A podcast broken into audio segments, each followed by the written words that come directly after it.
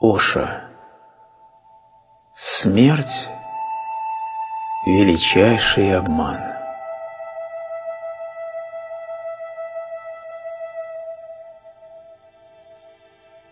Болезнь, недуг и страдания – это одно, а смерть абсолютно другое. В представлении западного ума болезнь, недуг, страдания и смерть вместе, в одной упаковке.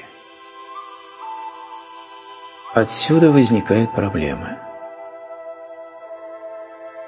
Смерть прекрасна, но не болезнь, не страдание, не недуг.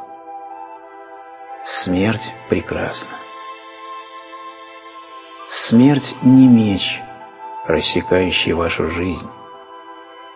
Она как цветок. Конечный цветок, который расцветает в последнее мгновение. Это пик – Смерть – это цветок на древе жизни. Это не конец жизни, но ее крещендо. Это предельный оргазм. Смерти нет ничего плохого. Она прекрасна.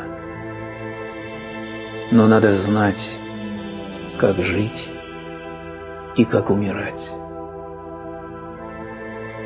Есть искусство жить, и есть искусство умирать.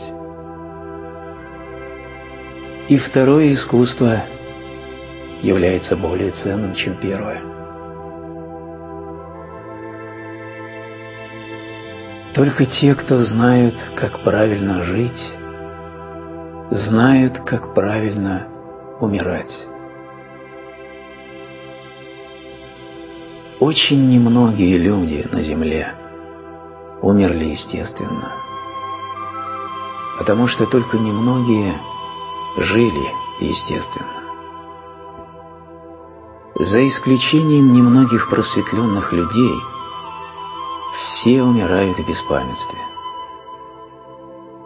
Поэтому люди не знают, что такое смерть, не понимают, что это – начало нового рассвета.